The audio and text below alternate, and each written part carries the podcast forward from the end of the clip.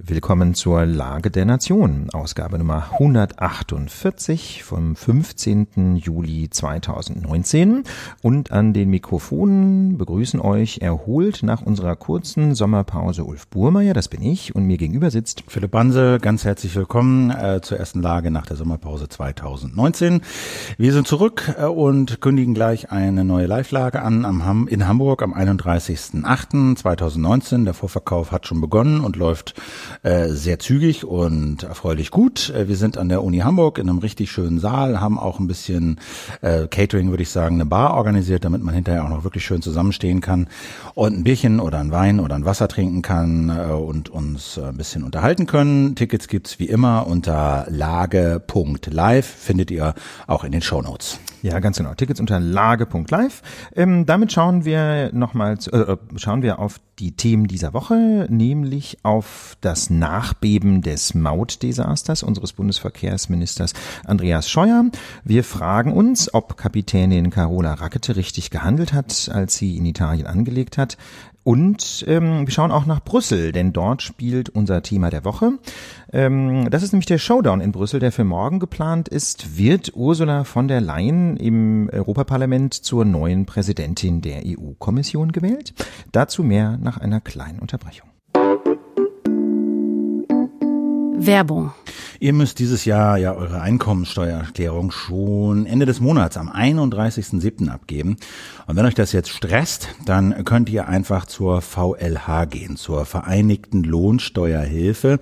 Hier gilt diese Frist nämlich nicht, sondern ihr habt Zeit bis Ende Februar 2020. Die äh, Vereinigte Lohnsteuerhilfe, die gibt es schon seit über 45 Jahren und sie ist Deutschlands größter Lohnsteuerhilfeverein mit mittlerweile einer Million Mitgliedern und insgesamt 3000 Beratungsstellen und Beratern bundesweit und dann ist auch einer in eurer Nähe und die VLH ist äh, somit eine prima Alternative, nämlich zum Steuerberater, wenn es um eure Einkommensteuererklärung geht, denn die Kosten sind sozial gestaffelt und von eurem Einkommen eben abhängig. Ihr müsst nur Mitglied werden bei der VLH und die Aufnahmegebühr von 10 Euro wird Lagehörern und Hörerinnen erlassen, wenn ihr eben bis zum 31.12. einen Beratungstermin erstmal vereinbart und dann bei dieser Beratung Mitglied werdet und dabei das Codewort Podcast fallen lasst.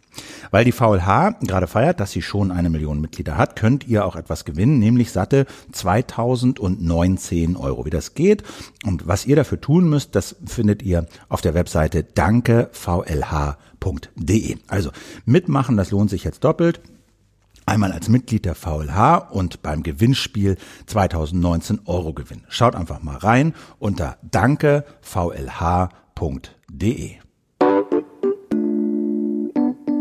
Werbung. Und da sind wir wieder, wie versprochen, mit unserem Thema der Woche. Hi nun in Brüssel wird Ursula von der Leyen, von manchen etwas despektierlich die Truppenursel genannt, zur neuen Präsidentin der EU-Kommission gewählt. Morgen jedenfalls am Dienstag stellt sie sich im Europaparlament zur Wahl. Dabei geht es um den mächtigsten Job in der Europäischen Union, ohne den, beziehungsweise ohne die relativ wenig geht, Philipp. Ne? Ja. Die Kommission hat ja das Initiativrecht. Initiativrecht ne? Also die, die, der Rat glaube ich auch, aber Initiativrecht bedeutet, äh, das ist eine Institution, die Gesetze und Richtlinien äh, einbringen, vorschlagen kann. Das kann das Parlament ja leider in Klammern vielleicht noch nicht, aber das ist natürlich eine ganz wichtige, eine ganz wichtige Möglichkeit, äh, um neue Regulierungen, Gesetze, Inhalte auf den Weg zu bringen. Und da, glaube ich, führt wenig an der neuen Präsidentin oder dem Präsidenten vorbei. Ja, ganz genau. Äh, Stichwort Initiativrecht. Da hat Ursula von der Leyen auch schon angedeutet, sie könnte sich vorstellen, ähm, auch wenn es in, den, in der Verfassung der EU quasi, also in den Verträgen über die Gründung der EU äh, oder über die Ausgestaltung der EU nicht vorgesehen ist, könnte sie sich vorstellen, ähm, dass sie quasi als Kommissionspräsidentin, wenn sie das denn werden sollte, Vorschläge des Europäischen Parlaments einbringt. Also eine Art Selbstverpflichtung, wenn das Europäische Parlament Ah, okay. mit absoluter Mehrheit einen Vorschlag beschlossen hat, ja, dann hat, hat das Parlament ja nach den Verträgen eigentlich nicht die Möglichkeit, selber diesen Vorschlag ins Gesetzgebungsverfahren einzubringen. Aber sie hat oder kann sich vorstellen, so richtig sicher hat sie das nicht gesagt, aber sie kann sich vorstellen, einen solchen quasi mit qualifizierter Mehrheit beschlossenen Vorschlag des EP dann als Kommissionsvorschlag einzubringen. Das wäre ja eine interessante Sache. Idee. Also die Abstimmung ist am Dienstag, 18 Uhr, zumindest ist sie dafür geplant. Also das ist nach heutigem Aufnahmedatum wäre das morgen. Und wenn sich eine Mehrheit findet, stattfindet, dann würde Ursula von der Leyen am 1. November Nachfolgerin von Jean-Claude Juncker.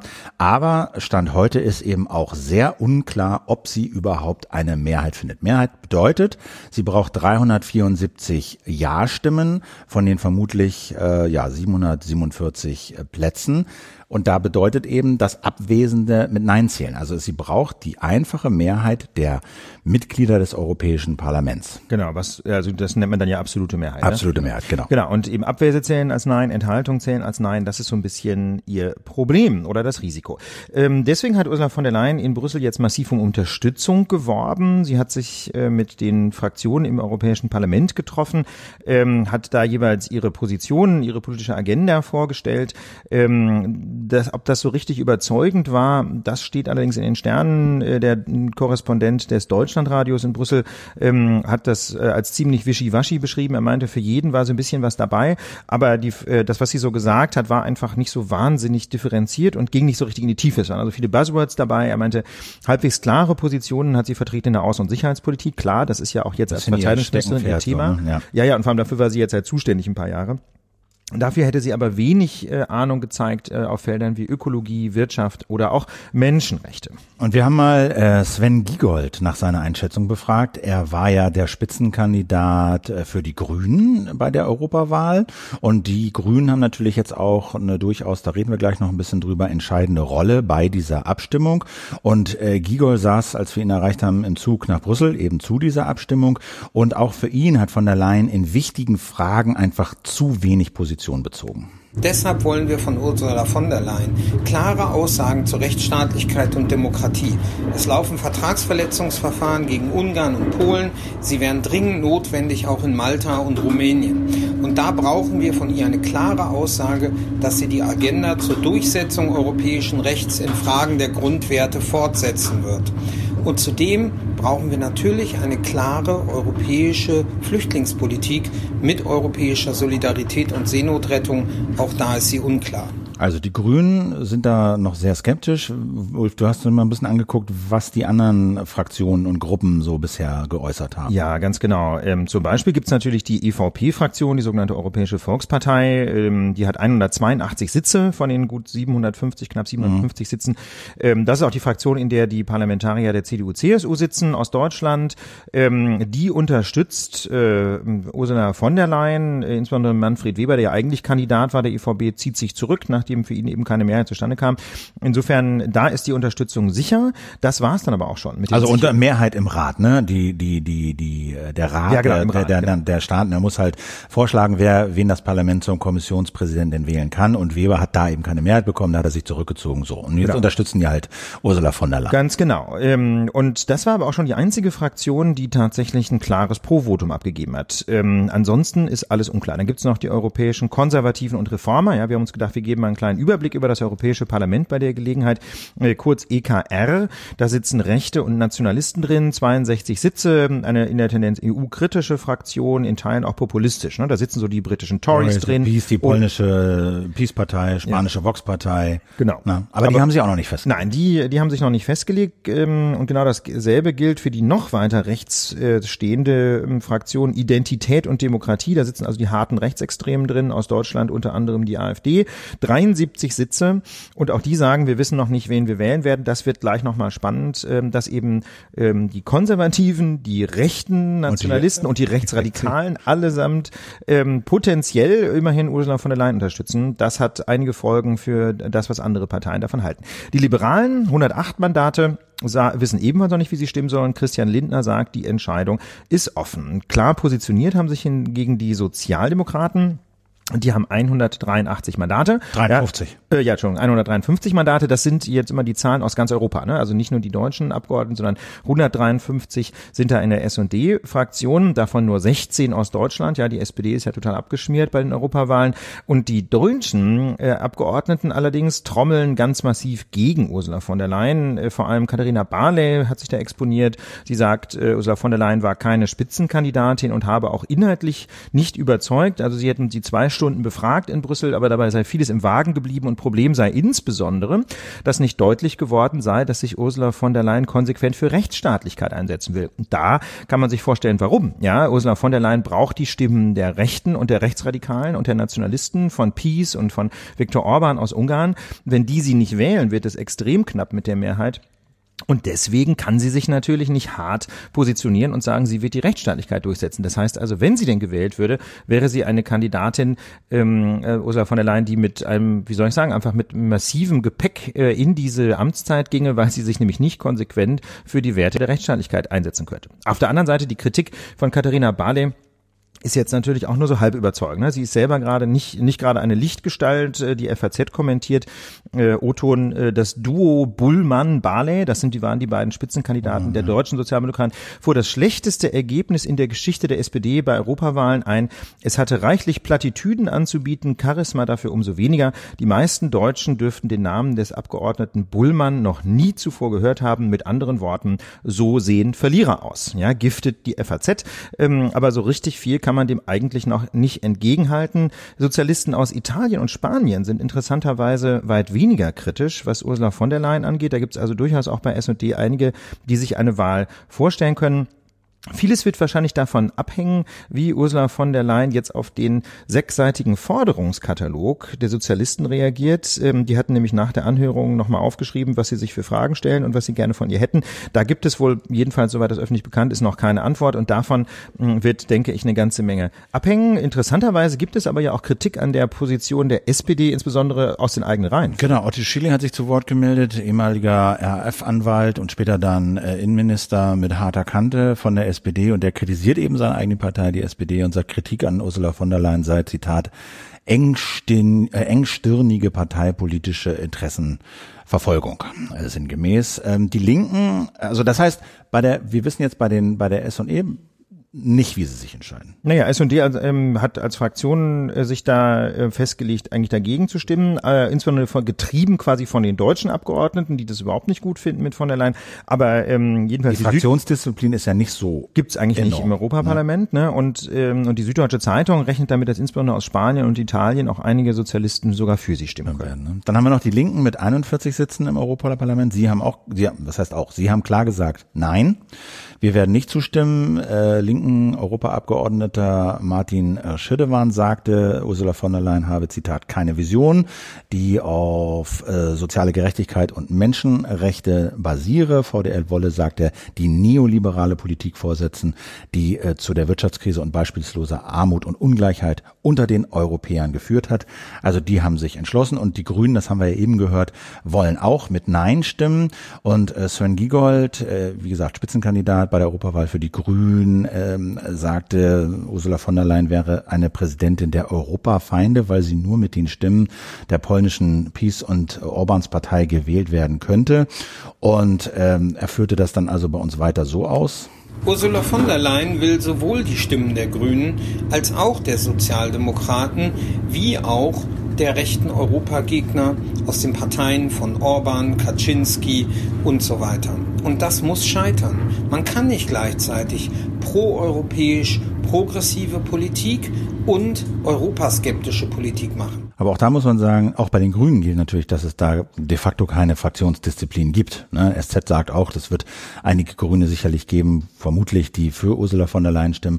Also man muss sagen, es ist offen. Oder? Das muss man sagen, ja. Es ist also es bleibt spannend. Wie gesagt, 374 Stimmen braucht sie ähm, und äh, sicher hat sie 103, 182 von, von der, EVP. Von der EVP ja. Das heißt, aber es fehlen noch knapp 200 Stimmen und selbst die rechtsradikalen beiden Blöcke zusammen würden nicht reichen. Das heißt, es, sie müsste noch zumindest erheblich Leute bei den Sozialdemokraten, also S&D ähm, und oder bei den Liberalen überzeugen. Ich denke, das wird extrem knapp. Wenn es wenn sie es schafft, wird es extrem knapp und wie gesagt, sie wäre dann ähm, die ganze Amtszeit über belastet davon, dass sie ihre Mehrheit eigentlich nur errungen hat mit den Stimmen von Rechten und Rechtsradikalen und Nationalisten, was natürlich bedeutet, ähm, da finde ich, hat Sven Giegold den Finger in die Wunde gelegt, äh, was natürlich bedeutet, dass sie sich einfach nicht konsequent dafür einsetzen kann, dass in allen Ländern der Europäischen Union Menschenrechte tatsächlich hochgehalten werden. Ne? Sie kann dann, sie kann dann nicht konsequent vorgehen gegen Probleme bei der Rechtsstaatlichkeit in Polen und Ungarn und auch in anderen Ländern ähm, gibt es ja Probleme und ähm, Sie könnte, sie könnte möglicherweise auch nicht für eine menschlichere Flüchtlingspolitik eintreten, ne? denn äh, kann man sich ja vorstellen, dass sie dann getrieben wäre von den extrem fremdenfeindlichen Positionen eben in Ungarn und in Polen. Und insofern weiß man gar nicht, ob man sich das überhaupt wünschen soll, dass sie gewählt wird. Ich bin da sehr skeptisch, aber wir kommen da gleich noch ähm, zur Analyse. Aber ich denke, bevor wir, bevor wir das jetzt bewerten, den möglichen Ausgang dieser Wahl, ist es erstmal nochmal spannend, sich zwei Sekunden zu fragen, wie kam es denn überhaupt dazu? Das ist ja so ein bisschen Surprise, Surprise, dass ausgerechnet Ursula von der Leyen jetzt Kandidat Kandidatin ist. Ja, also ich habe das ja im Urlaub auch nur so äh, auf dem einen Auge mitbekommen und dachte so, wo haben sie die denn jetzt hergeholt? Also war da nicht mal sowas wie Spitzenkandidaten? Also wir haben da ja auch viel drüber geredet. Das war zwar nicht wirklich, äh, sagen wir mal, gesetzlich formell manifestiert, sondern es war so eine Vereinbarung, aber doch galt diese Vereinbarung eigentlich, dass eben die Parteien Spitzenkandidaten und Spitzenkandidatinnen aufstellen. Das war dann zum Beispiel Manfred Weber, Herr Timmermans oder Frau Wester. Ähm, und äh, aus diesen Spitzenkandidaten hatten die äh, Staats- und Regierungschefs eigentlich zugesagt, würden sie einen Kandidaten, eine Kandidatin auswählen, die sie dann dem Parlament zur Wahl vorschlagen. Äh, das ist nicht passiert, weil sie sich aus verschiedenen Gründen auf keinen haben einigen können. Und dann wurde halt Frau Ursula von der Leyen vorgeschlagen. Ja. ja surprise, surprise. surprise. So, ja. ne? Und äh, ähm, ja, das Parlament hatte ja gesagt, sie wollen nur eine dieser Spitzenkandidaten wählen, aber es gab eben keine äh, keine Mehrheit gegen Timmermans. Sprach vor allem Ungarn und Polen hatten keine Lust auf den, ne? Das muss man sich mal vorstellen. Ja, er hat äh, ähm, da, bei der EU-Kommission seinen Job gemacht. Ne? Er hat also gegen sie ein Verfahren wegen Problemen bei der Rechtsstaatlichkeit geführt. Was, was ist der bei der Kommission? Ich weiß nicht mehr ganz genau, was er jetzt. Also, die war nicht Vizepräsident der, der Kommission. Kommission. Auf jeden. Fall war er zuständig für das äh, für das Verfahren ähm, äh, für die Rechtsstaatlichkeitsverfahren gegen Polen und Ungarn und hat sich damit natürlich keine Freunde gemacht bei Peace und bei Viktor Orban, kann man sich vorstellen. Aber er hat halt seinen Job gemacht. Ne? Er hat letztlich die europäischen Werte äh, verteidigt gegen die Leute, die die jetzt quasi von innen heraus angreifen. Und ähm, das hat ihn allerdings leider unwählbar gemacht äh, für diese für diese Staaten. Ähm, finde ich finde ich ausgesprochen problematisch. Also wie soll ich sagen überzeugender gegen ihn spricht. Das muss man schon ehrlich zugeben, dass nun mal die Sozialdemokraten und Sozialisten die Europawahlen verloren haben. Ne? Also nicht nur die Deutschen, sondern generell hat die Fraktion ja Mitglieder verloren und außerdem ist S&D eben nur die zweitstärkste Fraktion. Insofern, das sind alles Dinge, die jetzt erst eher nicht für Herrn Timmermans sprachen. Äh, aber auch Manfred Weber, ja, immerhin Vertreter der stärksten Fraktion, konnte keine Mehrheit im Rat der Staats- und Regierungschefs auf sich vereinen. Insbesondere ähm, Macron. Emmanuel Macron, der Staatspräsident Frankreichs, hat sich sehr deutlich gegen Weber positioniert. Warum ist nicht so richtig klar? Ich glaube, ihm, ihm, also ihm fehlte so die Statue. Und das, das, das kann ich auch schon ein bisschen nachvollziehen, weil du letztlich als EU-Kommissionspräsident ja letztlich so ein bisschen auf, vielleicht nicht formell, aber dann de facto doch auf Augenhöhe spielst mit Trump und Xi Jinping und allen möglichen anderen äh, Führern von Weltmächten. Und vielleicht war Weber ihm da nicht durchsetzungsfähig genug oder erschien ihm das nicht durch. Also man muss nicht sehen, und der Name war zu gering. Also ich, das, das finde ich sogar, wo du das jetzt so sagst, Philipp, finde ich das sogar ein ganz überzeugendes Argument, denn ganz ehrlich, Weber hat ja schlicht und ergreifend eigentlich keine Regierungserfahrung. Ne? Er war Strippenzieher im Europäischen Parlament jetzt als Fraktionsvorsitzender seit Jahren, aber er hat ja noch nie äh, wirklich eine Regierung geführt. Ne? Das heißt also, er hat eine ganz andere Statur als Jean-Claude Juncker, der in Luxemburg viele, viele Jahre in leitender Funktion und in der Exekutive tätig war. Und auch von der Leyen, ne? Er war diverse Male Ministerin im, im wichtigsten Land äh, der EU und so äh, ja. ne? Also insofern also, von der Leyen, im, im Vergleich von der Leyen Weber ist schon klar, dass sie die profiliertere Kandidatin ist. Aber viel spannender ist ja, was denn eigentlich gegen die dritte der drei Spitzenkandidatinnen, Spitzenkandidaten sprach, nämlich gegen Margarete Vester. Auch gegen sie haben sich vor allem die sogenannten Visegrad-Staaten positioniert. Das sind also die osteuropäischen EU-Mitgliedstaaten. Und ähm, Sven Giegold hat das im, den wir eben im Interview hatten äh, oder im O-Ton, äh, hat das im Gespräch mit dem Spiegel darauf zurückgeführt, dass diese Staaten Angst vor einer starken Kommissionspräsidentin hätten. Denn das muss man sagen, sie ist eine außerordentlich profilierte Kommissarin, zurzeit ja zuständig für Wettbewerb und hat ähm, also die, äh, die Kartellverfahren geführt, äh, unter anderem gegen Google, Google und Microsoft, ja. hat da, äh, hat da Milliardenstrafen verhängt. Also mit anderen Worten, das ist eine Frau, die jedenfalls mal klare Kante zeigen kann. Ihm, sagt Sven Giegold, sei unklar, warum sie nicht als Kompromiss genannt wurde, sondern ausgerechnet Ursula von der Leyen. Also wieso der Rat nicht gesagt hat, na gut, wenn nicht Weber und Timmer und, auch nicht Timmermans, dann doch eben Margarete Vester. So, War ne? ja auch die Position der Lage übrigens. Ne? Genau, ja. genau, hatten wir auch gesagt. Und jetzt ist ja ein bisschen die Frage angesichts der Tatsache, dass es durchaus, sagen wir mal, offen ist, ob von der Leyen da gewählt wird. Genau. Ähm, Wäre doch die Frage, was passiert eigentlich, wenn nicht? Wenn sie nicht, wenn sie nicht gewählt genau. wird. Und die haben wir auch äh, äh, äh, Sven Giegold, Sven Giegold gestellt. Ja. Wenn Ursula von der Leyen keine Mehrheit im Europaparlament bekommt, öffnet sich die Tür für Margrethe Vestager. Dann wird es eine Suche geben nach einer Person, die stark ist, die zu europäischem Recht steht und es auch gegen Widerstände nachweislich durchgesetzt hat. Und damit hätte Frau Vestager eine Chance. Sie müsste dann in einem gemeinsamen Verfahren von Europaparlament und dem Rat der Staats- und Regierungschefs gemeinsam nominiert werden. Also Sven Giegold besteht auf Vestager. Wir bestehen auf Westher, weil wir da sehr fest von überzeugt sind, dass das die richtige Aussprache ist. Ja. Aber äh, davon mal abgesehen. Also, ähm, das scheint durchaus eine Option zu sein. Wenn jetzt äh, von der Leyen nicht gewählt wird, äh, durchfällt, wäre das natürlich äh, durchaus eine dicke Ansage. Ich finde, das Parlament kann sie nicht wählen. Es kann sie nicht wählen, einfach um wenn es sich nur halbwegs ernst nimmt. Also die, die Verein, die, die, die Forderung war immer, wir haben Spitzenkandidaten, ähm, davon schlagt ihr uns einen vor und darüber debattieren wir dann ernsthaft. Der Rat schlägt eine Ministerin vor, die in Deutschland, sag mal, ich will nicht sagen zum Abschluss freigegeben ist, aber doch in der Kritik steht, in der massiven Kritik steht und äh, alles andere war als eine Spitzenkandidatin. Und da kann das Parlament nicht sagen, okay, die nehmen wir. Ja, ich denke jedenfalls nicht mal so eben kurz. Also man muss natürlich sehen, das Parlament hat ähm, sich sicherlich jetzt auch nicht besonders mit Ruhm bekleckert, weil es natürlich, bevor der Rat mit seinem Vorschlag um die Ecke kam, auch nicht selber sich positioniert hat. Ne? Also ein Parlament, das quasi Selbstbewusstsein gezeigt hätte, hätte natürlich sich überlegt, wie sind denn die Mehrheitsverhältnisse und hätte intern sehr äh, oder ähm, sehr geklärt und dann auch nach außen deutlich gemacht, hinter wem das Parlament steht. So mal ein Meinungsbild gemacht. Also wenigstens mal ein Meinungsbild und wenigstens mal deutlich gemacht, also Kandidat Timmermans oder Kandidat Weber oder Kandidatin Vestager, die hätten bei uns eine Mehrheit. Das wäre ja schon mal eine Ansage gewesen. Das hat das Parlament nicht geschafft. Das Parlament hat sich also im Prinzip ähm, selber so ein bisschen aus dem Spiel genommen als Machtfaktor. Ja, aber da finde ich, würde ich sagen, ähm, das fände ich als Parlament auch voreilig, weil ich würde doch als Parlament auch sagen, schlagt die uns vor, dann besprechen wir mit denen, dann hören wir deren Argumente, dann stellen wir Fragen und am Ende entscheiden wir dann, wen wir für gut halten. Ja gut, aber ich meine, damit hat man natürlich sich auch so ein bisschen klein gemacht, ne? Und so ein bisschen dem, also so wie man es jetzt gemacht hat, jedenfalls, äh, indem man nicht mal auf, nicht mal nochmal äh, das, wenigstens auf das Spitzenkandidatenprinzip gepocht hat, hat man dem Rat ja so quasi freies Spielfeld gelassen, irgendwen vorzuschlagen. Ne? Also man hätte, glaube ich, zumindest deutlich machen müssen, na ja, Mehrheitsverhältnisse sind bei uns auch unklar, aber wir sind uns schon einig in diesem Institutionengefüge. Okay. Ja wollen wir jedenfalls nicht irgendwen wählen, sondern einen der drei, jetzt kriegt, kriegt das irgendwie hin. Und dann muss man nämlich sagen, hätte es im Rat sehr wahrscheinlich tatsächlich, ähm, wenn, also wenn er klar gewesen wäre, sie haben nur diese drei quasi Namen im Topf, ja, dann, äh, und klar war, Weber geht nicht, weil Macron nicht will, Timmermans geht nicht, weil die ganzen Visegrad-Staaten nicht wollen, dann wäre eigentlich Margarete Vestager eigentlich die, die natürliche Kompromisskandidatin gewesen. Das war ja genau die Position der ja. Lage vor den Ratsverhandlungen vor drei, vier Wochen und ähm, ich würde das auch heute noch so sehen. Da hat das Europäische Parlament im Grunde eine Chance verspielt, indem sie nicht wenigstens gesagt haben, whatever, aber wir wollen auf jeden Fall nicht irgendwen aus dem Hut gezaubert sehen. Wir wollen einen der Spitzenkandidaten. Aber das haben sie nicht gemacht. Und jetzt müssen wir mal schauen. Jetzt müssen sie eigentlich, ich sehe das wie du, Philipp, jetzt müssen sie eigentlich äh, Ursula von der Leyen durchfallen lassen. Sie ist inhaltlich nicht überzeugend, weil sie in Deutschland als Ministerin gescheitert ist. Sie hat allerdings, muss man sagen, Regierungserfahrung und sie hat natürlich sehr viel ähm, quasi Lebenserfahrung. Sie ist ja in Brüssel geboren und aufgewachsen. Die spricht fließend Französisch und, und Englisch, Englisch und so. Ne? Ne? Also sie hat von ihrer Persönlichkeit her hat sie durchaus Vorteile, Vorzüge. Sie kann sehr überzeugend darlegen, dass sie quasi Europäerin ist.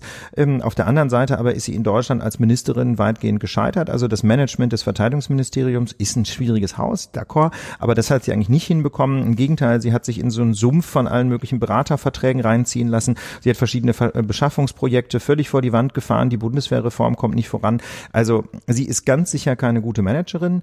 Ähm, insofern Insofern gibt es, äh, gibt es sehr, sehr gute sachliche Gründe, sie abzulehnen und es gibt eben sehr gute politische Gründe, sie abzulehnen. Stichwort Institutionengefüge, Stichwort ähm, Spitzenkandidatenprinzip. Und ich persönlich würde mir als Europäer wünschen, dass das EP nachdem es die eine Chance verpennt hat, ja, vor der Ratsentscheidung, dass das EP jetzt wenigstens zu einer gewissen Statur findet und sagt, nein, wir lehnen jetzt äh, diese Kompromisskandidatin ab, die eigentlich keine gute oder jedenfalls keine richtig überzeugende Kandidatin ist, die auch eben sich nur mit den Stimmen von Rechtsradikalen und letztlich sogar von Europaskeptikern wählen lassen könnte.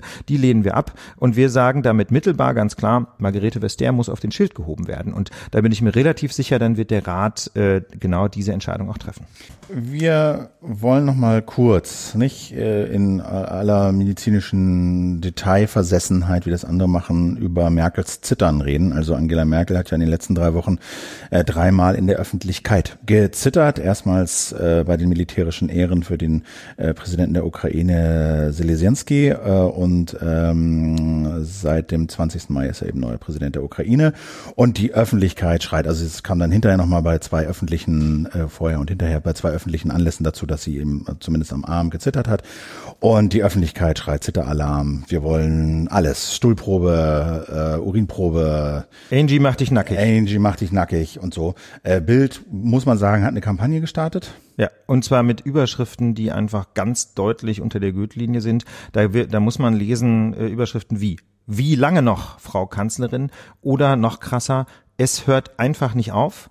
Ja, so steht es da und dann kann, dann geht natürlich Zitat. die Assoziation los. Man weiß nicht, hört das Zittern nicht auf oder hört die Kanzlerschaft nicht auf. Und da finden sich so Zitate wie, Halbtot ist die Kanzlerin natürlich nicht. Doch den richtigen Zeitpunkt für den Ausstieg scheint sie verpasst zu haben. Das unkontrollierte Zittern ist ein hässliches Sinnbild dafür. Also, das ist ein solcher Tiefschlag, kannst oder? nicht machen. Also wir sagen, Völlig wie indiskutabel. ganz so oft, erstmal durchatmen. Genau. Erstmal, erstmal, Erstmal ganz entspannt. Ganz, erst, Ganz erstmal ein bisschen Augen schließen, Ja. tief Luft holen, durch den Bauch atmen, nicht durch die Brust und Puls fühlen. Puls fühlen. Und ich glaube, äh, wie immer ist es hier und wie so oft weisen wir hier darauf hin, es geht um eine Interessenabwägung, eine Güteabwägung und mit diesem, mit diesem, sagen wir mal, Instrument kommt man in sehr, sehr vielen Debatten, äh, finde ich, sehr, sehr weit. So auch hier. So auch Ja. hier. Und zwar geht es natürlich auf der einen Seite um das Persönlichkeitsrecht von Angela Merkel. Ja, ja. Ich meine, sie ist ja auch letztlich ein Mensch. Sie muss ja nicht ihr Intimleben offenlegen. Und ähm, wie soll ich sagen, medizinische Daten ja, gehören mit zu den persönlichsten Daten, die man so haben kann, weil mit welchen Krankheiten man leidet und so. Also ich finde, das darf man wirklich nicht zu hoch hängen. Äh, Nicht umsonst sind auch zum Beispiel in der Datenschutzgrundverordnung medizinische Informationen besonders geschützte Daten. Also da ähm, muss man einfach sehen, ähm, da, da gibt es einfach ein sehr großes, äh, ein sehr starkes Interesse, das nicht ähm, unkontrolliert in die Öffentlichkeit tragen zu müssen. Auf der anderen Seite, auf der anderen Seite ist sie halt nicht Frau irgendwer, sondern sie ist halt gewählte Chefin der deutschen Regierung. Und da hat die Öffentlichkeit, finde ich, durchaus ein Interesse daran zu erfahren, wie leistungsfähig ist denn diese Regierungschefin? Kann sie ihren Job noch machen? Genau. Das ist, das ist äh, in der Tat eine Frage, finde ich, die man stellen kann und auf die die Öffentlichkeit auch ein Recht hat, eine plausible Antwort zu bekommen. Und das würde aus meiner Sicht jetzt bedeuten, die Öffentlichkeit hat kein Recht darauf, quasi ein medizinisches Bulletin zu bekommen, ja, ein, äh, was jetzt genau los ist. und welche vielleicht Krankheiten und welche anderen Krankheiten sie noch hat und Genau, worauf das Diagnosen, ne? So. all das nicht. Die entscheidende Frage ist, die Öffentlichkeit hat, ähm, ist, kann sie ihre Arbeit noch machen? Das ist die entscheidende Frage. Und das allerdings, glaube ich, ähm, das muss die Öffentlichkeit erfahren. Philipp, wie sehen denn da die Tatsachen aus? Was denkst du? Macht sie ihren Job? Also, erstmal offensichtlich, sie macht ihren Job. Sie hat viele Termine, sie hat keinen abgesagt, äh, sie fährt jetzt nach Görlitz, nach Sachsen, kein einfaches Pflaster, duckt sich da also nicht weg. Ja, sie sagt, ihr geht's gut ähm, und sie sagt sozusagen, sie hat so ein bisschen versucht zu erklären, wie denn dieses Zittern einzuordnen ist und äh, sie sei sozusagen noch in der Verarbeitungsphase, hat sie gesagt, der militärischen Ehren mit Präsident Zelensky, also da hatte sie zum ersten Mal gezittert. Und als Grund nannte sie damals, dass sie ein bisschen wenig getrunken hatte. Und diese Verarbeitung, sagt sie, äh, sei offensichtlich noch nicht abgeschlossen, aber es gibt Fortschritte, sagt sie, und ich muss damit jetzt eine Weile leben. Und Merkel sagt, sie habe also beim zweiten und dritten Mal gezittert, aus Sorge quasi wieder zu zittern. Das ist so Ah. ein bisschen, das ist so ein bisschen ihr logische, Ja. ihre logische Erklärung. Und sie sagt abschließend, ich bin überzeugt, so wie diese Reaktion aufgetreten ist, so wird sie auch wieder vergehen. Und da muss ich sagen, das ist ein bisschen dünn. Und ich finde, damit muss sich die Öffentlichkeit nicht zufrieden geben, auch wenn sie jetzt ihren Job macht. Ich würde vorschlagen, als Kompromiss, niemand muss wissen, was genau Merkel da hat oder vielleicht hat oder so. Aber ich finde, sie könnte einen Arzt aufsuchen, einen respektierten irgendwie Mediziner, Medizinerin, Arzt, Ärztin, der sich, der sie untersucht und der sich hinstellt und sagt, nach meinem ärztlichen Sachverstand, nach meinem besten Wissen und Gewissen kann ich sagen, die Bundeskanzlerin ist in der Lage, ihren Job zu machen. Danke, Ende der Durchsage. Danke, Ende der Durchsage. Genau.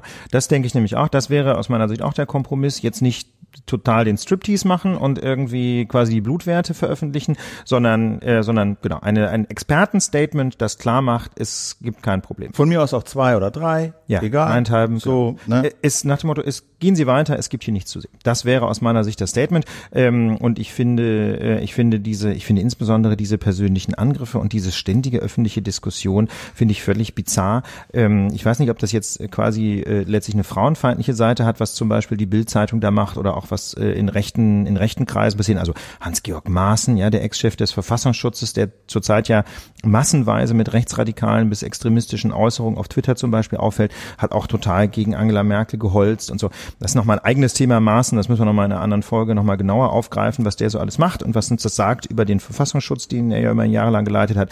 Aber der holzt da auch ganz gewaltig und ich finde das völlig bizarr, vor allem weil da so mit zweierlei Maß gemessen wird. Ne? Also bei Angela Merkel guckt man jetzt auf den Zittern und mal ganz ehrlich, wir hatten schon so viele Spitzenpolitiker, die wahrlich nicht so besonders gesund ausgesehen haben. Ja, denken wir mal an Helmut Kohl. Ja, also äh, irgendjemand schrieb jetzt ähm, auf Twitter, dass der immerhin eine Leibesfülle aufgewiesen hat, die jeden Kardiologen in Panik verfallen lässt. Ne? Mhm. Und ähm, darüber hat auch niemand diskutiert, ob Helmut Kohls Herzrhythmus, äh, ob der Herzrhythmusstörung hat zum Beispiel oder ob der nicht morgen Herzinfarkt haben könnte. Was der Himmel.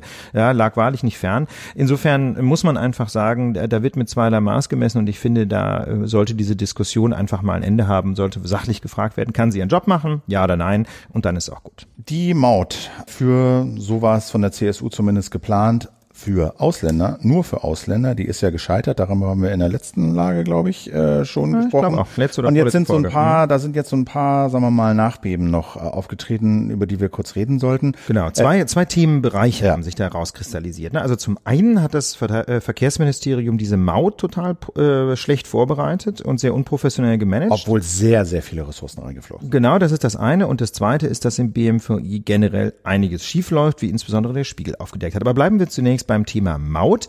Dort muss man sagen, hat äh, das BMVI so nach der Vogel-Strauß-Politik gehandelt. Die haben einfach vor den ganzen Fragezeichen die Augen fest verschlossen. Zum einen war bekannt, Österreich hat geklagt vor dem EuGH. Das hat ja jetzt auch gerumst. Aber mm, es war zum zweiten bekannt, dass diese Klage jetzt nicht irgendwie völlig aus der Luft gegriffen war, sondern dass es eine massive Europa, äh, europarechtliche Problematik gab. Dass also wirklich völlig unklar war, ob eine solche Maut, insbesondere mit der Kompensation für die Deutschen nicht möglicherweise europarechtswidrig sein könnte. Das war dem, den Menschen im BMVI und an der Spitze eben Andreas Scheuer völlig egal. Man hat einfach so getan, als sei völlig klar, dass diese Maut kommen wird. Und dementsprechend hat man sehr ungünstige Verträge geschlossen. Ja, die Rede ist jetzt von mehreren hundert Millionen Euro Forderungen der Firmen Carps Traffic.com und CTS Eventim, das sind die von den Tickets. Ähm, die hat, man sind die beiden, da hat man ja. ja 2018 schon Verträge geschlossen, die genau. man jetzt nach dem Urteil, die das Ministerium gekündigt hat. Genau. Ja. Und da sind ja aber jetzt wohl, da fallen, werden jetzt wohl Ausfallentschädigungen fällig werden. Es ist noch nicht endgültig klar, in welcher Höhe.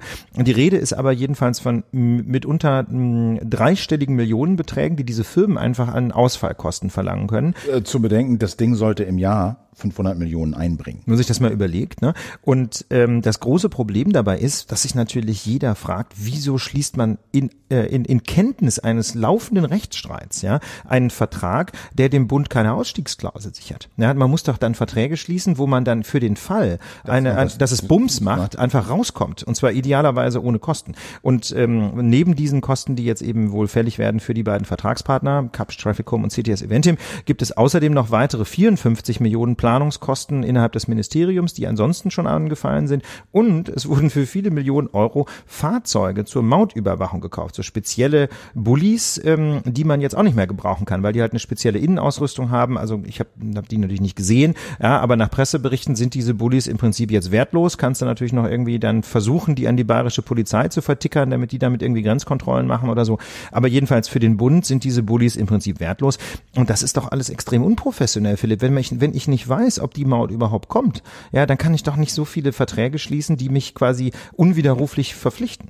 Und äh, natürlich wollen jetzt alle diese oder viele diese Verträge mal sehen. Das Ding ist, das Ministerium rückt die nicht wirklich raus. Also Sie liegen nur in der Geheimschutzstelle des Bundestages aus zur Einsicht für die Abgeordneten. Die dürfen dann aber das zwar lesen, aber darüber öffentlich nicht reden. Ja, hilft ja auch nicht weiter. So, was de facto, ja, ne, also auf, auf eine Verschlusssache hinausläuft. Und äh, es haben jetzt Grünenpolitiker, ein Grünenpolitiker hat, glaube ich, eine Klage gegen das Ministerium eingereicht äh, und will halt erzwingen, dass diese Verträge offengelegt werden. Und da stellt sich natürlich die Frage, warum funktioniert dieses Ministerium so schlecht? Ja. Ne? Also es ist ja nicht nur die Maut, es ist die Bahn, es ist der Dieselskandal, es ist das schlechte Mobilfunknetz. Die sind die, dafür auch zuständig, weil die, das eben Infrastruktur ist. Wenn das Infrastruktur, ja. also äh, ne, Ministerium für digitale Infrastruktur und Verkehr. So und äh, Digitalisierung haben wir auch oft drüber geredet, Glasfaserausbau hin und her, Alles kommt irgendwie nicht voran und man voran. hat so ja. den Eindruck, die sind mit der Gegenwart und der Zukunft einfach überfordert. Kriegen das einfach nicht hin, statt dass es vorangeht, stockt es überall. Und die, die Frage, und die hat, das fand ich, ist ein ganz interessanter Artikel, der im Spiegel erschienen ist, äh, die sind der Frage mal nachgegangen, woran liegt das eigentlich? Und der These ist natürlich klar, Scheuer ist kein guter Minister, aber es ist eben nicht nur der Scheuer und es ist eben nicht nur der Minister, sondern es ist eben das ganze Ministerium, was ein Problem hat. Und das Problem Nummer eins, wenn du so willst, ist äh, diese traditionelle Nähe zur Industrie, vor allen Dingen zur Autoindustrie. Da haben wir auch schon drüber geredet. Kraftfahrtbundesamt, der Präsident unterschreibt Briefe mit ironisch gemeinten, aber dennoch tiefblickenden, äh, industriefreundlichen Grüßen. Ne, es gibt halt Klar, 800.000 Jobs in der Autoindustrie. Es gibt Spenden von Autofamilien äh, wie den Quanz, den BMW gehört, vor allen Dingen an die Union. Die ganzen Autoindustrie-Unternehmen äh, haben natürlich auch, das wissen viele nicht, so Firmenstände auf Parteitagen. Ja, du, die, die SPD und Union machen alle Parteitage und da können dann irgendwie Firmen Firmenstände buchen für sehr viel Geld, was dann natürlich in die Parteikassen fließt. Und es gibt aber auch vor allen Dingen personelle Verflechtungen, also Ehemaliger Verkehrsminister Matthias Wissmann wird Präsident des Verbands der deutschen Automobilindustrie, Staatsminister im Bundeskanzleramt Eckhard von Kleden, heute Chef der Daimler äh, Konzernrepräsentanz in Berlin, also der Cheflobbyist. Das sind so die einen Sachen. Und das andere, das fand ich eigentlich ganz interessant, weil die das mit Zahlen überlegt haben, ist, dass das Verkehrsministerium eigentlich so eine Art Entwicklungshilfeministerium für Bayern ist. Nee. Und zwar hat der Spiegel aufgeschrieben, 2018, also letztes Jahr, flossen 9 Milliarden Euro in den Bundesfernstraßenausbau. 9 Milliarden Euro. Über 2 Milliarden davon, also über 20 Prozent davon gingen nach Bayern. Von 187 geförderten Brücken, also die gefördert, repariert und neu gebaut wurden, stehen 53 in Bayern. Also knappes Drittel, ja, oder obwohl Bayern ja nun wahrlich nicht ein Drittel des Bundesgebiets so, ausmacht. Förderprogramme, gibt's ja besondere Förderprogramme, zum Beispiel für den Breitbandausbau. Von knapp 2600 bewilligten Bescheiden ging fast die Hälfte, 1300 nach Bayern. Und von Straßenbauförderung profitieren Wahlkreise vor allen Dingen von Ministern wie Ramsauer, also ehemalige Verkehrsminister, Ramsauer, Dobrit und Scheuer. Und die, die sagen natürlich, ja, Deren Begründung ist, in Bayern funktioniert die Verwaltung so gut. Wenn wir im Oktober, November irgendwie noch Geld ausschütten wollen, dann sind die Bayern da, ziehen irgendwie ein fertiges Projekt, was völlig durchgeplant ist, aus der Schublade und sagen, hier, gibt uns das Geld. Wir, wir geben das, sofort aus. Wir können das sofort ausgeben, das ist geplant, umsetzungsfähig, vorbereitet. I don't know. Ja, also ähm, das ist natürlich jetzt extrem schwer zu verifizieren oder zu widerlegen. Ich gehe mal davon aus, dass das schon im Großen und Ganzen stimmt. Nach allem, was ich aus der bayerischen Verwaltung weiß, von Freunden, die da Verwaltungsrichter sind und so, läuft das schon im Prinzip sehr gut. Ne? Alles natürlich sehr konservativ äh, und mit so einem gewissen CDU-Schuss, aber im Großen äh, oder CSU-Schuss, aber im Prinzip funktioniert die Verwaltung gut, das stimmt. Auf der anderen Seite muss man aber natürlich sehen, dass Bayern auch nicht das einzige Bundesland ist, wo die Verwaltung funktioniert. Also in Baden-Württemberg jedenfalls läuft das ganz sicher nicht schlechter und es fallen fallen einem noch ein paar andere Bundesländer ein, wo ähm, das im Großen und Ganzen funktioniert. Ja, also in Berlin ist es natürlich alles schwierig, aber ähm, in den meisten Bundesländern ist die Verwaltung ja durchaus in der Lage, solche Projekte zu planen und auch durchzuziehen. Insofern diesen Grund, also dieser Grund trägt jedenfalls nicht, um diese klare Schieflage zugunsten genau. Bayerns zu begründen. Und äh, eine Sache haben, haben die beim Spiegel auch noch aufgelistet und ein bisschen mit ein paar Fakten unterfüttert, nämlich dieser Eindruck, dass die CSU über das Verkehrsministerium äh, vor allen Dingen, sagen wir mal, mal bayerische Projekte durchsetzt. Also die Maut ist halt ein, ein Beispiel dafür, ja, wo halt im bayerischen Landtagswahlkampf irgendwie ein knackiges Thema her musste und dann war es halt die Ausländermaut, ja. weil die Bayern alle so genervt sind, angeblich von den Österreichern, die halt in Deutschland Auto fahren, aber keine Maut zahlen, während die Bayern so nach Österreich fahren und jemals äh, diese Vignette kaufen müssen. Mhm. So, das Ding ist jetzt gescheitert. Äh, aber der Spiegel schreibt halt, dass das Ministerium seit 2009 in der Hand der CSU ist. Ja. Äh, alle vier der letzten Verkehrsminister kamen aus Bayern. Das klingt gefährlich. Ne? Ja. Und ähm, äh, dass ungefähr 20 Prozent der Kohle, die das Ministerium ausgegeben hat, äh, nach Bayern ging.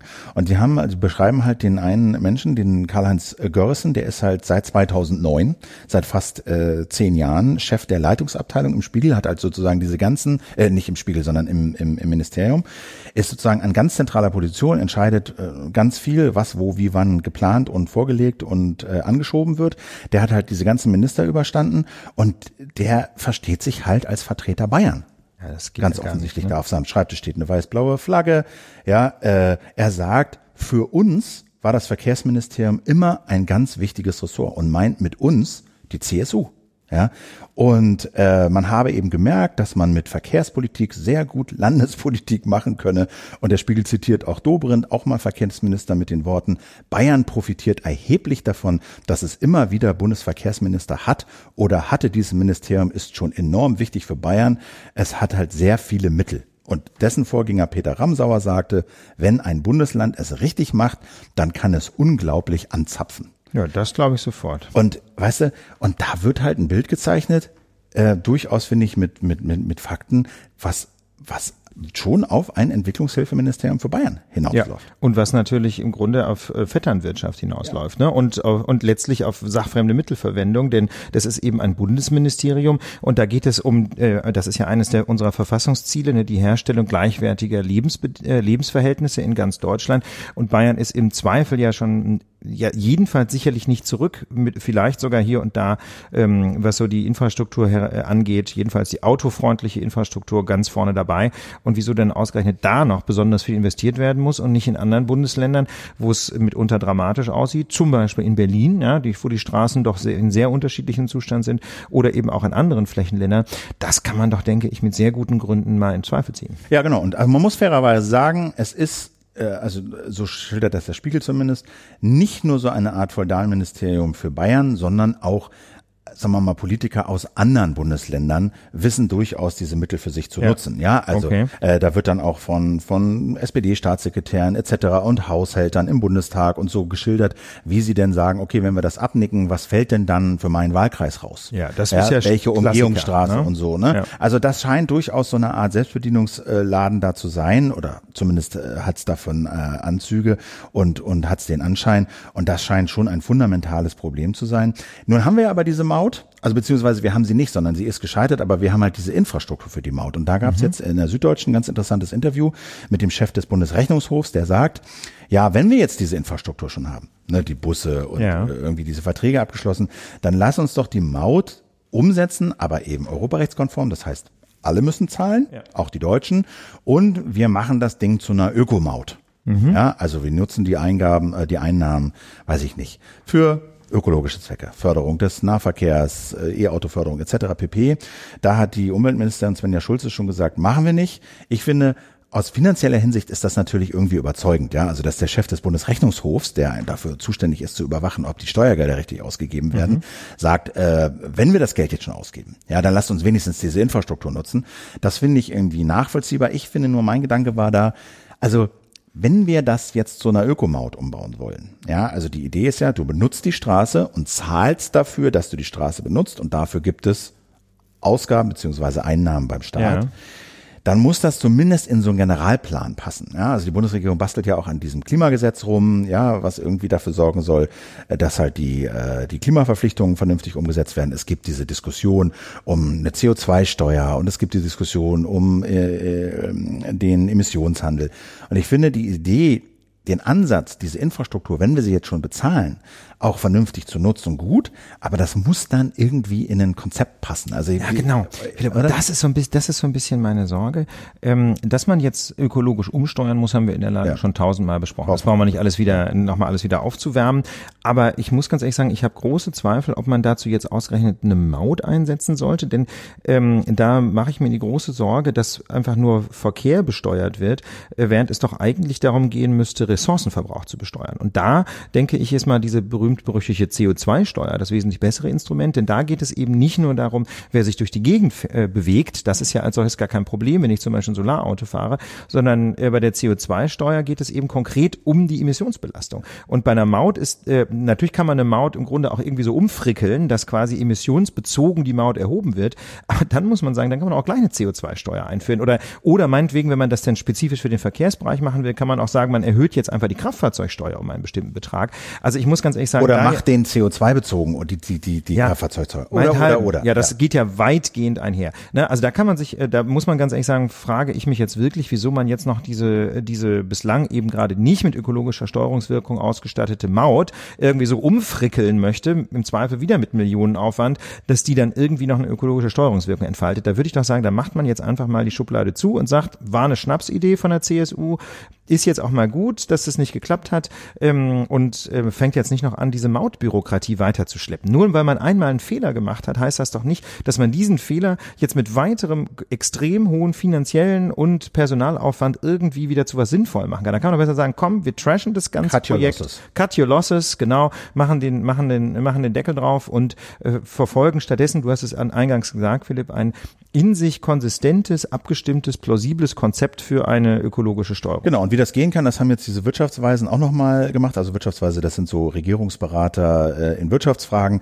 Und Christoph Schmidt, der ist Vorsitzender dieser Wirtschaftsweisen und äh, Ottmar Edenhofer vom Potsdam Institut für Klimafolgenforschung, die haben jetzt nochmal vorgestellt, wie sowas gehen könnte. Und Bottomline ist, CO2-Steuer ist gut, als Übergangsinstrument, um CO2 einen Preis zu geben, weil es sich national umsetzen lässt, weil es sich relativ schnell umsetzen lässt. Mhm. Aber das Ziel muss sein, sozusagen einen europäischen Emissionshandel zu haben, so wie wir ihn jetzt schon haben für ganz bestimmte Bereiche, Energie und Industrie. Ja. ja.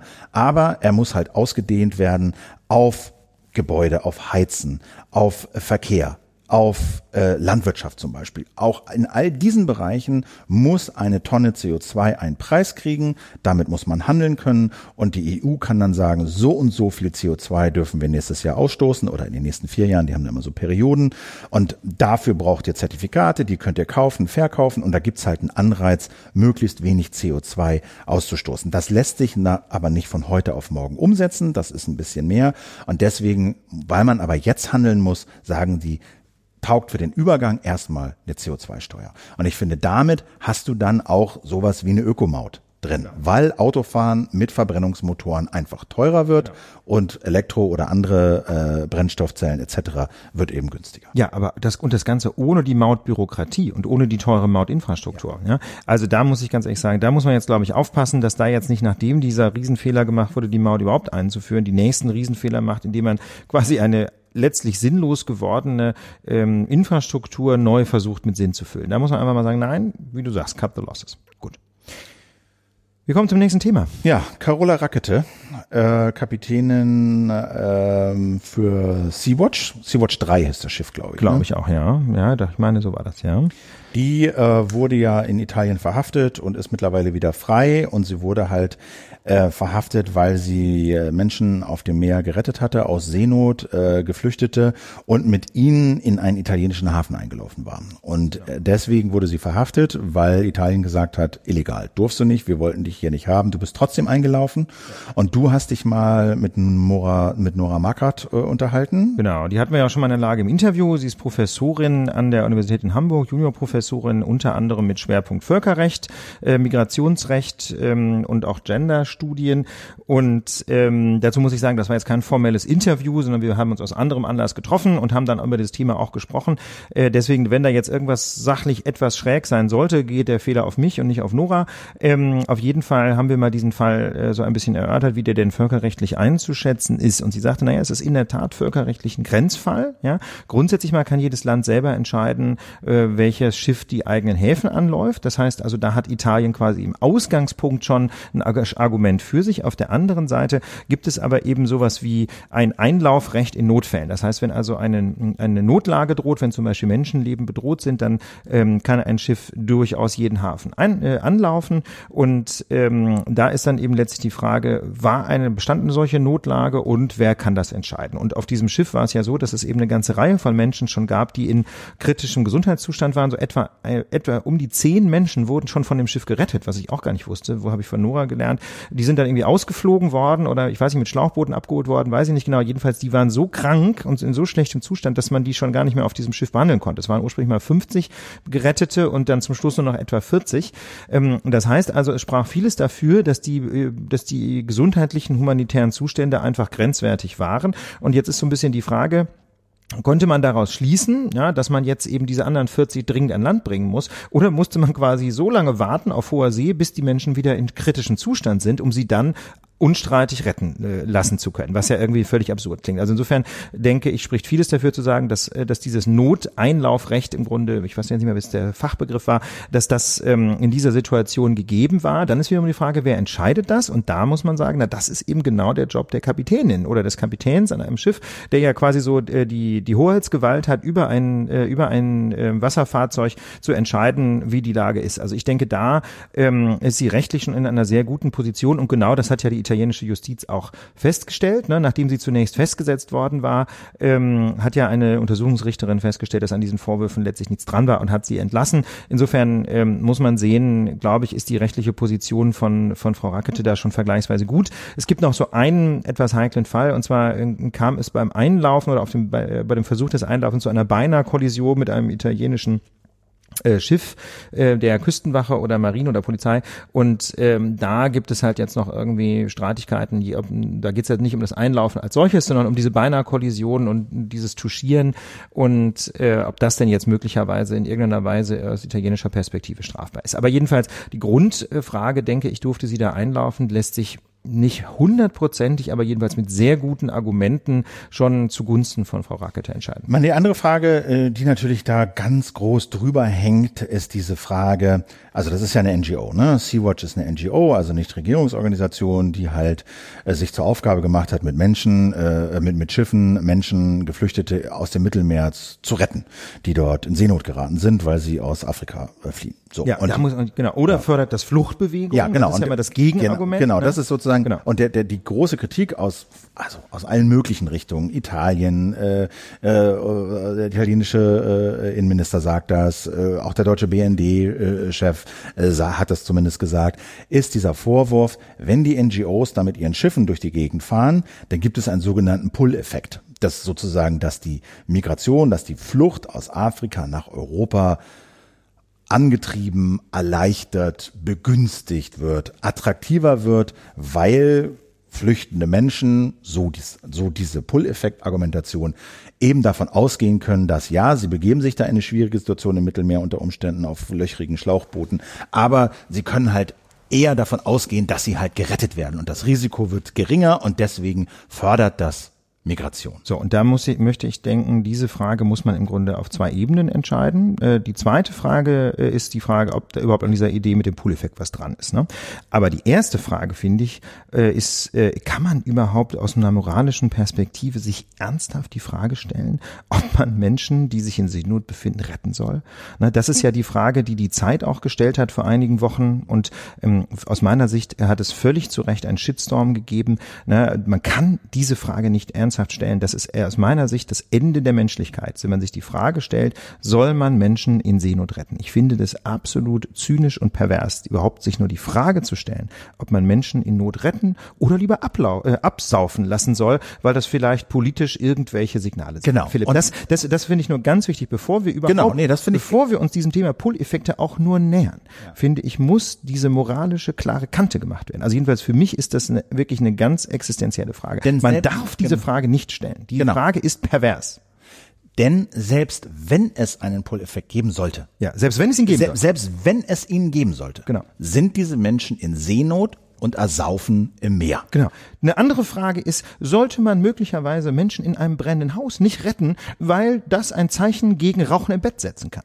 Ja, um es mal etwas polemisch genau, zu formulieren. Weil wenn du im Bett rauchst und dann in und Flammen dann aufgehst, kannst du ja damit rechnen, dass du, dass die Feuerwehr kommt. Genau. Vielleicht sollte man die Menschen einfach abfackeln lassen, dann hört das Rauchen im Bett mal auf. Ja, das ist dieselbe perverse Argumentation. Und deswegen finde ich, bevor wir uns diese Frage äh, oder dieser Diskussion äh, zu den Pull-Effekten überhaupt nähern, muss man, finde ich, diesen klaren moralischen Kompass an die Wand malen. Und auch hier ist es wieder eine Güterabwägung, die gegenüberstehen. Da ist zum einen der unterstellte in meinen Augen nicht bewiesene Kommen wir gleich noch zu, ja. Kommen wir gleich noch zu. Ja. Da werden Menschen angelockt und auf der anderen Seite ist das wert, ist der Wert, retten wir Menschen äh, vorm Ertrinken. Und da muss ich ganz so klar krass, sagen, wenn oder? es diese Abwehr, wenn es diese Abwägung ja. gibt, finde ich, muss klar sein, für was man sich entscheidet. Nämlich, das dass man Menschen aus dem, aus dem, vor dem Ertrinken rettet. Genau. Und das ist, finde ich, das finde ich, ist ein, eine Frage der ganz persönlichen Moral.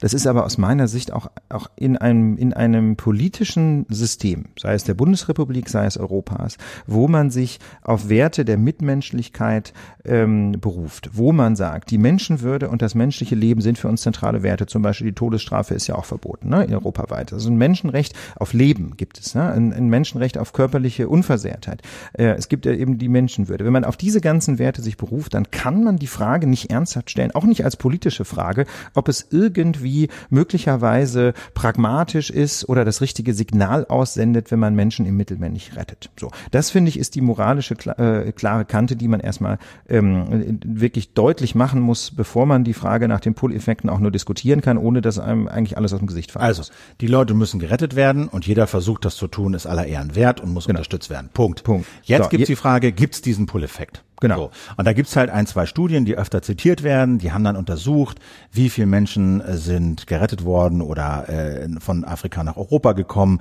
äh, zu unterschiedlichen Phasen, in denen es äh, viele NGOs gab, die versucht haben, sie zu retten, wenige NGOs gab, sie zu retten, in denen es staatliche Versuche gab, äh, sie zu retten oder wenig zu retten.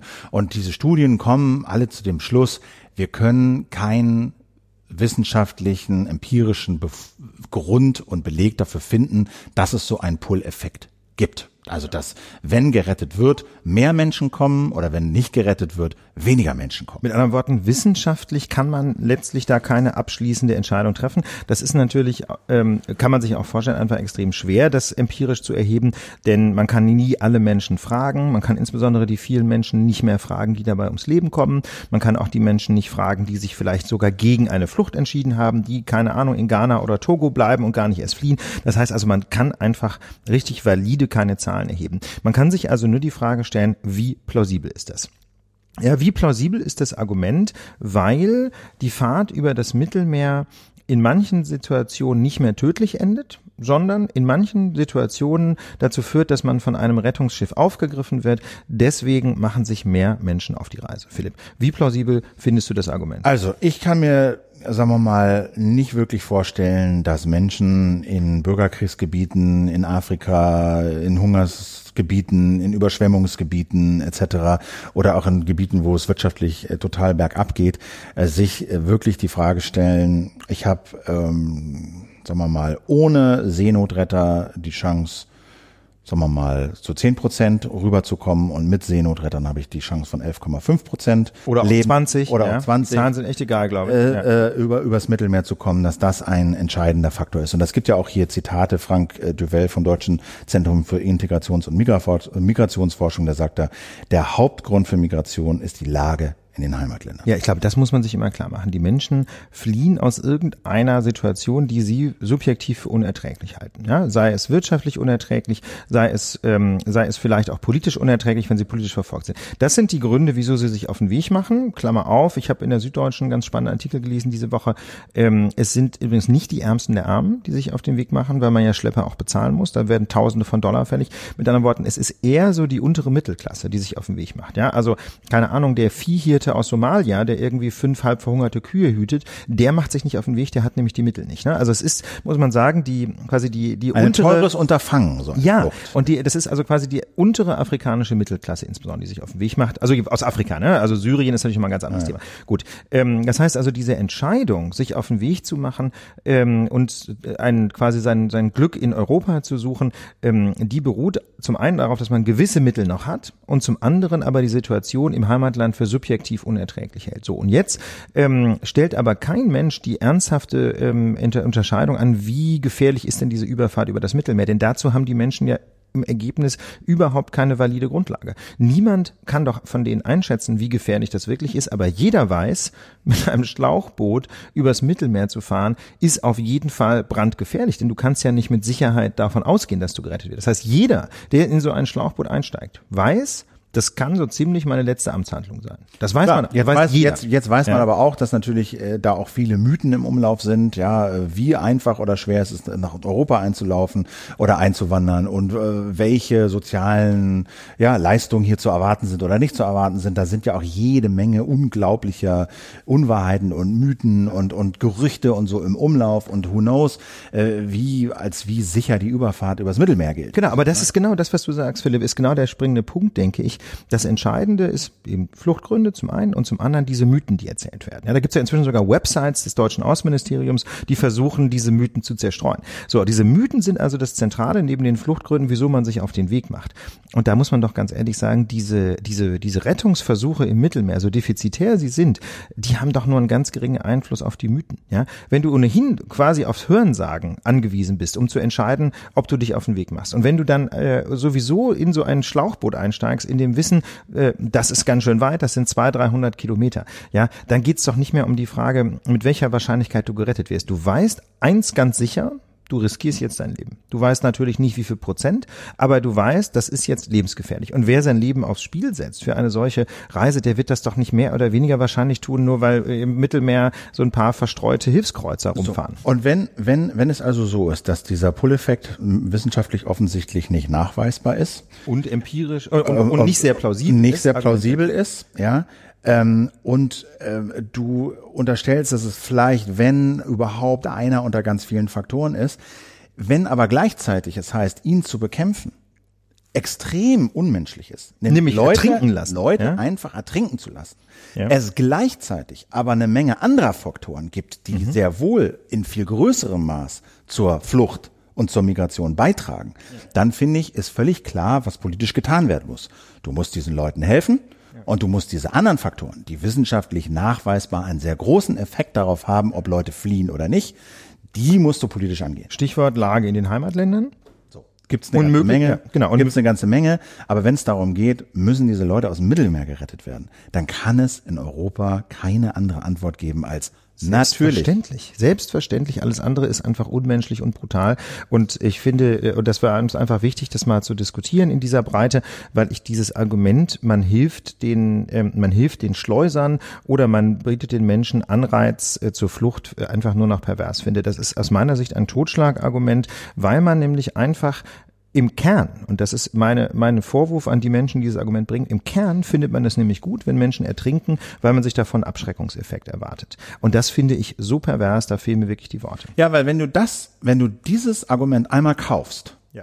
dann ist fast alles möglich. Genau. Also mit diesem Argument Genau. kannst du noch eine ganze Menge anderer. Genau, das wollen wir Ja. gar nicht an die Wand malen, Weil- aber, so, genau, damit da, kannst du eine Menge da, begründen. Damit genau. kannst du dann sehr, sehr viel begründen. Dann, genau, dann sind wir nämlich bei der Käfighaltung, ähm, die Donald Trump in den Vereinigten Staaten eingeführt hat. Ne? Der ja also Menschen, die es irgendwie über die Grenze von Mexiko in die USA geschafft haben, jetzt gerne in irgendwelchen Camps in der Wüste in Käfigen hält. Ja? Also kann ja jeder mal googeln. Diese Fotos sind absolut schockierend. Da werden also äh, Kinder von ihren Eltern getrennt, teilweise kleine Kinder, Säuglinge, die noch gar nicht, gar nicht sprechen können, sie finden sich in irgendwelchen Käfigen wieder, übereinander gestapelt, ja, so dass also Mitglieder des amerikanischen Kongresses von KZs sprechen. Ja?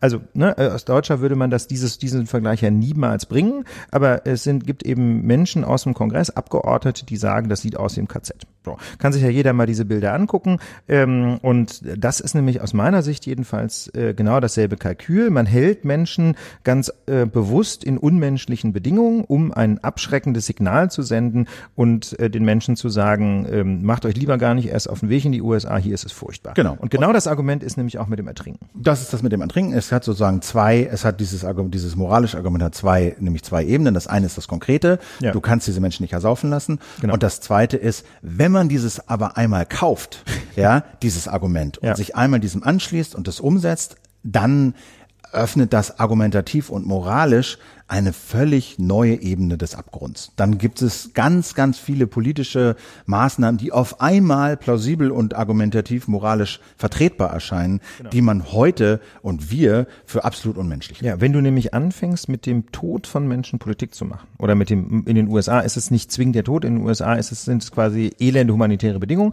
aber im Mittelmeer ist es der Tod. Ne? Du, du machst Politik damit, dass Menschen sterben müssen und versuchst daraus einen Abschreckungseffekt abzuleiten. Und das finde ich einfach nur noch pervers.